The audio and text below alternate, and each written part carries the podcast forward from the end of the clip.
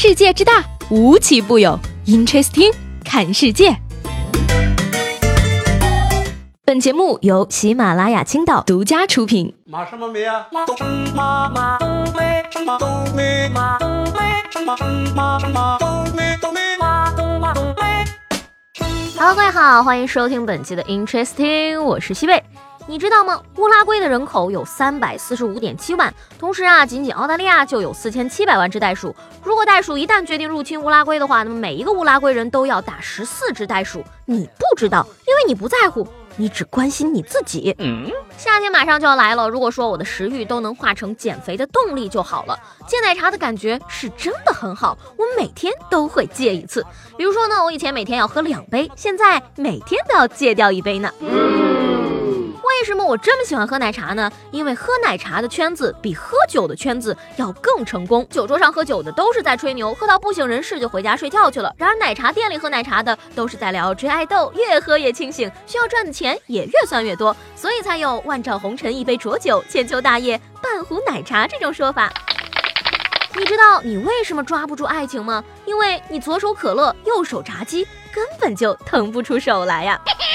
虽然说呢，越减越肥，越吃越穷，但是我觉得我其实也挺富有的。我很有脾气，而且也很有想法。如果说让我变成有钱人的话，我一定比下面这位还会玩。十六号中午呢，云南野生动物园的长颈鹿园内突然有一大叠纸币从天而降，落在了长颈鹿的脚下。眼看着百元大钞散落一地，引发了游客的阵阵尖叫。由于现场没有游客表示说自己丢失了钱财，如果二十四小时之内无人认领的话，园方将会把这一万元左右的现金移交给公安机关。难道？要说没有网了，给长颈鹿钱，让他把 WiFi 打开吗？你好，我是长颈鹿最新研究的招财品种，只要给我投钱，你未来一定财源广进，家财万贯，请吧，我准备好了呢。所以说，可能是有土豪觉得也不知道你吃什么，所以给钱你自己买去吧。动物千万种，安全第一条，园区乱投喂，动物两行泪。这么看来啊，国人确实是富起来了，素质呢也越来越高。而且啊，大家都相信举头三尺有神明。很多网友说了，巴黎圣母院一场大火，十字架却完好无损。你们说说，还有什么理由不信神啊？因为木头燃烧六百摄氏度左右，金的熔点是一千零六十四点四三摄氏度。但是神可以让金的熔点比木头高出那么多，你们还有什么理由不相信呢？神早就洞察了这一切，防火从材料抓起。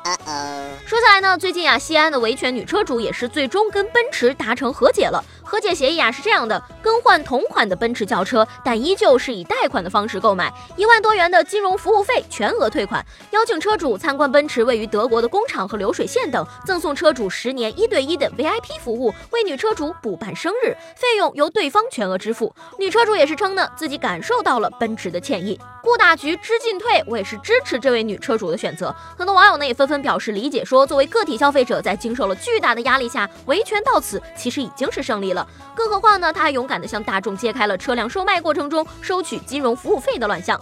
接下来就看后续调查了。只能说呢，咱也不知道。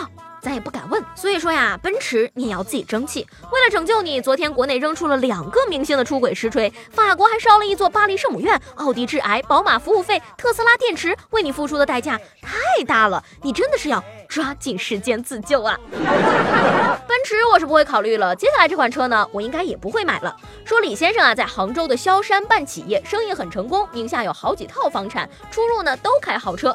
前几天啊，他起床之后发现家里有财物不翼而飞了，价值近百万。警方调查之后发现呢，小偷是先走进李先生家开着门的车库，再进入别墅进行盗窃的。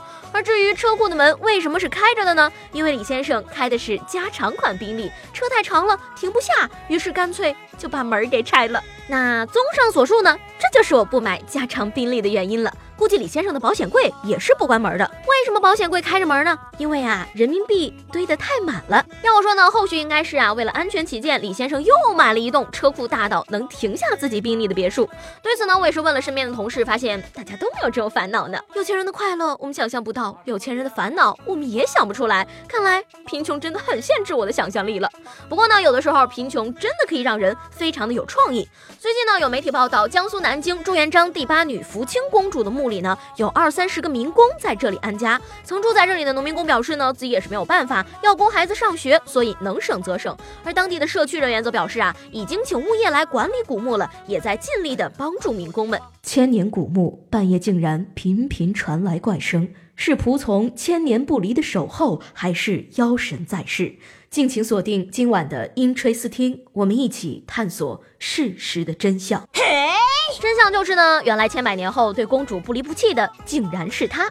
古墓派怕是做不成了，丐帮可又不想去，上有老下有小，真的是很犯愁呢。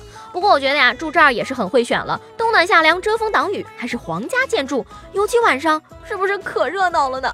想必公主应该不会怪罪他们，毕竟啊，可比那帮盗墓的要强多了。只能说啊，人生不易，有人住墓地，有人面试的时候还得打麻将。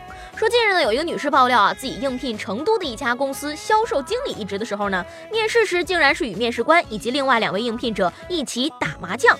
而面试官表示呢，打麻将能在短时间内考察一个人的言行品性。所以说，靠着这个招聘方法，面试官们能月入十万了。最后，面试官离职，还获得了全国麻将总冠军。相信很快就有大学会开设麻将专业了呢。也是前两天啊，说有两个小伙子呢，都在杭州的一家知名奶茶店里打工，一个呢在剥葡萄皮，一个在淘米。聊天的时候呢，剥葡萄皮的说自己以后靠玩游戏赚钱，风生水起；淘米的就不服气了，于是两人吵了起来。剥葡萄的小伙子把葡萄砸到了淘米的小伙子的脸上，顺带着还来了一拳，把淘米的小伙子打骨折了。于是最后他就被刑拘了。要我说呢，这就是现实版的哑巴不愿意拿喇叭换喇嘛的塔嘛，喇嘛非要换别喇叭哑巴的喇叭，喇嘛抡起塔嘛抽了别喇叭哑巴一塔嘛，哑巴摘下喇叭打了提着塔嘛的喇嘛一喇叭。嗯，一拳就把人打骨折了，今后啊别干游戏代练了，改代打吧。